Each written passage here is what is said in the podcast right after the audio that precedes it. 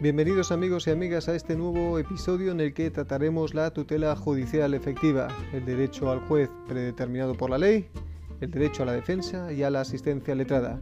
Este podcast correspondería con el tema 12 del temario. Antes, eh, como siempre, antes de nada, agradecer a José María de Pablo por sus apuntes. Son los que yo utilizo como referencia y los podéis encontrar en josemariadepablo.com. Allí podréis realizar un donativo al proyecto solidario Harambe. Como siempre, también recordad que este podcast no sustituye el estudio. Empezamos.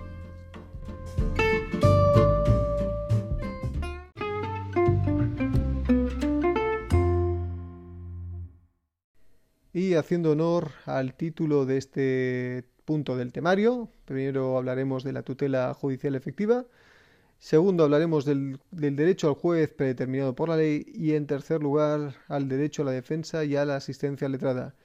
Esto está todo en el artículo 24 de la Constitución.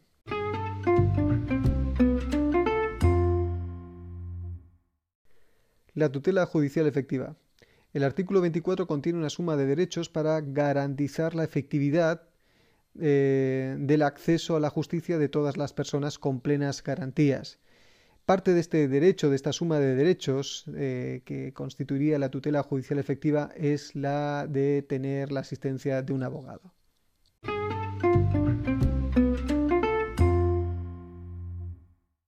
Derecho al juez predeterminado por la ley. Este derecho garantiza conocer de antemano qué juez o tribunal tiene la competencia establecida por la ley para un determinado asunto. Ha sido desarrollado por la jurisprudencia del Tribunal Constitucional que exige eh, cuatro puntos al fin de evitar que se creen eh, tribunales de excepción. Primero, eh, el órgano judicial tiene que haber sido creado previamente por la norma jurídica. Segundo lugar, esta norma tiene que haber sido investida de jurisdicción y competencia con anterioridad al hecho motivador de la actuación o proceso judicial. Tercer lugar, que, su régimen orgánico y procesal no permita calificar eh, al órgano de especial o excepcional. Y cuarto, que la composición del órgano venga determinada por la ley y que en cada caso concreto se siga el procedimiento legalmente establecido para la designación de los miembros que deben constituir el órgano correspondiente.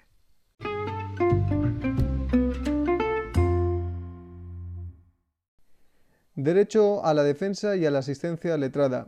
Aquí hablaremos de seis puntos. Sobre la jurisdicción civil, hablaremos sobre la eh, intervención no preceptiva de abogado y procurador. También repasaremos la jurisdicción penal. Eh, repasaremos la asistencia letrada en la jurisdicción voluntaria. Hablaremos de la asistencia letrada en la jurisdicción laboral. Y finalmente trataremos la asistencia letrada en la jurisdicción contenciosa. La jurisdicción civil, derecho a la defensa y a la asistencia letrada. Podemos encontrar eh, nuestras respuestas en el artículo 31 de la Ley de Enjuiciamiento Civil. Los litigantes serán dirigidos por abogados habilitados para la profesión sin que pueda proveerse ninguna solicitud que no lleve firma de letrado. Firma, siempre tienen que ir los escritos firmados por el letrado. Excepciones. En primer lugar, eh, en los verbales por razón de la cuantía en los que ésta no exceda de los 2.000 euros. No es necesario abogado ni procurador en este tipo de procedimientos.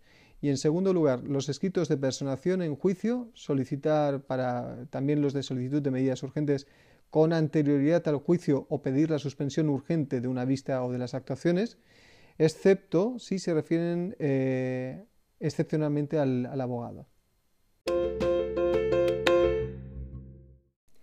Intervención no preceptiva de abogado y procurador. Artículo 32 de la Ley de Enjuiciamiento Civil. Si en el asunto no es preceptiva la intervención de abogado y procurador, y el demandante, ojo, el demandante, deseara comparecer con estos profesionales, lo debe hacer constar así en la demanda. Recibida la demanda, si el demandado pretendiese hacer valer también su derecho a valerse de abogado y procurador, lo debe comunicar al tribunal en los tres días siguientes, pudiendo solicitar, en su caso, asistencia jurídica gratuita. Si, esto se produjese, el tribunal puede acordar la suspensión hasta que se produzca el reconocimiento o la, denegación de, este derecho o la designación provisional de abogado y procurador. Si el demandante planteara la demanda sin profesionales y el demandado quisiera comparecer con ellos, este último comunicará al juzgado este extremo y si fuera el caso también podrá solicitar asistencia jurídica gratuita teniendo que suspender el tribunal hasta su reconocimiento o denegación. Ante esto, el demandante podría entonces eh, valerse, si lo desea, de profesionales, comunicándolo al tribunal en un plazo de tres días desde la recepción de la notificación. Cuando la intervención de abogado y procurador no es preceptiva, recordad el tema anterior de, tasaciones de costas, se excluirán de la condena en costas los derechos de, de, estos, salvo que el tribunal aprecie temeridad del condenado en costas o que el domicilio de la parte representada y defendida esté en lugar distinto a aquel que se haya tramitado el juicio. Es decir, cuando prácticamente eh, te ves forzado a utilizar, por ejemplo, un procurador que está eh, en lugar distinto de tu domicilio porque te han demandado o porque tienes que ejercer la demanda.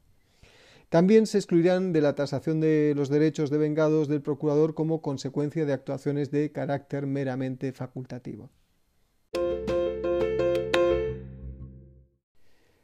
Y pasamos a la jurisdicción penal, artículo 118 de la LECRIM, la Ley de Enjuiciamiento Criminal. Toda persona a, quien se atribuye un hecho punible puede ejercitar el derecho de defensa desde que se le comunica su existencia y que eh, son los siguientes que vamos a enumerar, que son ocho. El primer eh, derecho que tiene es a ser informado de los hechos que se le imputan. El segundo, el derecho a examinar las actuaciones. El tercero, a actuar en el proceso penal. El cuarto, el derecho a designar libremente abogado. El quinto, el derecho a solicitar asistencia jurídica gratuita el sexto a la traducción e interpretación gratuita, el séptimo a guardar silencio y a no prestar declaración si no desea hacerlo, y el octavo a no declarar contra sí mismo y a no confesarse culpable. Toda esta información se facilitará en un lenguaje comprensible y accesible adaptándose a la edad del destinatario, su madurez, discapacidad, etc. El derecho de defensa comprende la asistencia letrada de un abogado de libre designación o, en su defecto, de un abogado de oficio con el que podrá comunicarse y entrevistarse reservadamente incluso antes de que se le reciba eh, declaración por la policía, fiscal o autoridad judicial, sin perjuicio de lo dispuesto en el artículo 527 de la Ley de Enjuiciamiento Criminal, que creo que es lo que hace referencia al tema de, encausados por terrorismo. El abogado está eh, presente en todas las declaraciones, así como en las diligencias de reconocimiento, careos y reconstrucción de los hechos. Para actuar en el proceso, los investigados deben ser representados por procurador y defendidos por abogado, pudiéndose designar de oficio cuando no se hubiese nombrado por, sí mismos y lo solicitasen. Eh, en todo caso, eh, si no tuvieran aptitud legal, se les nombrará. Las comunicaciones entre abogado y cliente serán confidenciales. Si éstas hubieran sido intervenidas durante la ejecución de alguna diligencia, el juez puede ordenar la eliminación de la grabación o la entrega al destinatario, dejando constancia de esta circunstancia en las actuaciones. Eso sí, si hubiera indicios de que el abogado hubiese participado en el delito investigado, no se eliminarán. No es preceptivo eh, abogado en los juicios por delitos leves ni en la asistencia a detenidos por delitos contra la seguridad vial. Esto puede ser pregunta de examen. La asistencia letrada en la jurisdicción voluntaria. Estos procedimientos los puede promover eh, los titulares de derechos legítimos cuya legitimación venga determinada por la ley sin perjuicio de que puedan iniciarse de oficio o a instancia del Ministerio Fiscal.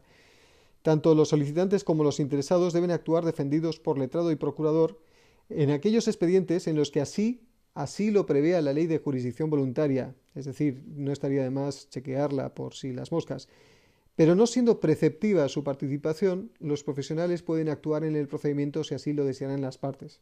Eso sí, en todo caso serán necesarios los profesionales para la presentación de recursos de revisión y apelación contra la resolución definitiva que se dicte.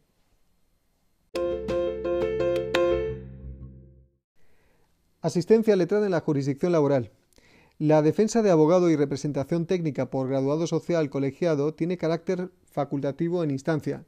Si se desease su intervención, saldrá del bolsillo del interesado. No obstante, hay dos planos más. En el recurso de suplicación será necesario estar defendido por abogado o representado por graduado social colegiado y ya en el recurso de casación, el tercer plano, eh, sería preceptiva la defensa de abogado. Si el demandante deseara comparecer con abogado, eh, o con grado social, etcétera, eh, lo que tiene que hacer es hacerlo constar en la demanda. Si el demandado, a su vez, quisiera utilizar también profesionales, lo hará constar al juzgado en un plazo de dos días siguientes a los de la citación para el juicio. Si no se cumplieran estos requisitos, se entenderá eh, que, que, se renuncia a valerse en el acto de profesionales.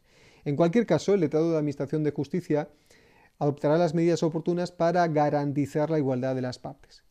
La solicitud de asistencia jurídica gratuita de quienes ostenten esos derechos dará lugar a la suspensión de los plazos de, eh, por caducidad o la interrupción de la prescripción de acciones.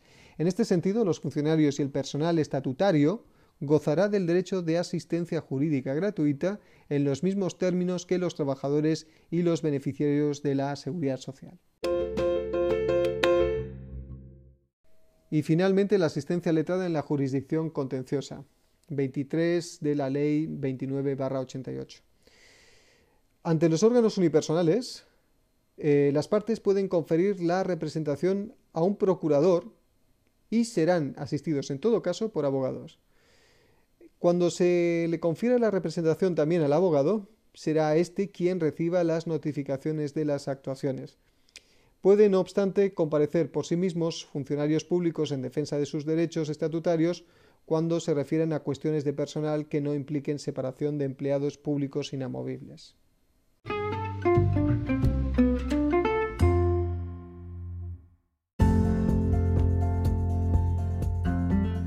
En este episodio hemos visto que el artículo 24 contiene una suma de derechos para garantizar la efectividad del derecho de acceso a la justicia con todas las garantías, entre ellas la asistencia del letrado que existe el derecho de juez predeterminado por la ley para evitar tribunales de excepción, que la asistencia por letrado y procurador no es preceptiva en todos los casos.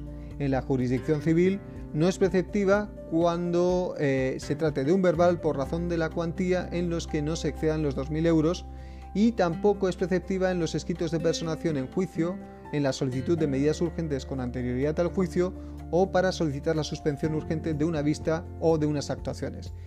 No es preceptiva en el orden penal en los procedimientos de delitos leves ni en los delitos contra la seguridad vial. En la jurisdicción voluntaria, por su parte, eh, por lo general no es preceptiva la intervención de abogado y procurador, pero serán necesarios para los eh, respectivos recursos. Lo mismo pasa en el orden laboral, que tiene carácter facultativo en instancia, pero es preceptivo para eh, presentar recursos. Finalmente, en el orden contencioso, ante los órganos unipersonales, las partes pueden conferir la representación a un procurador y serán asistidos en todo caso por abogado. Cuando se confiera la representación también al abogado, este será quien reciba las notificaciones de las, de las actuaciones en vez del procurador. Pueden, no obstante, comparecer por sí mismos en procedimientos de esta índole funcionarios públicos en defensa de sus derechos estatutarios cuando se refieran a cuestiones de personal que no impliquen separación de empleados públicos inamovibles. Y hasta aquí todo.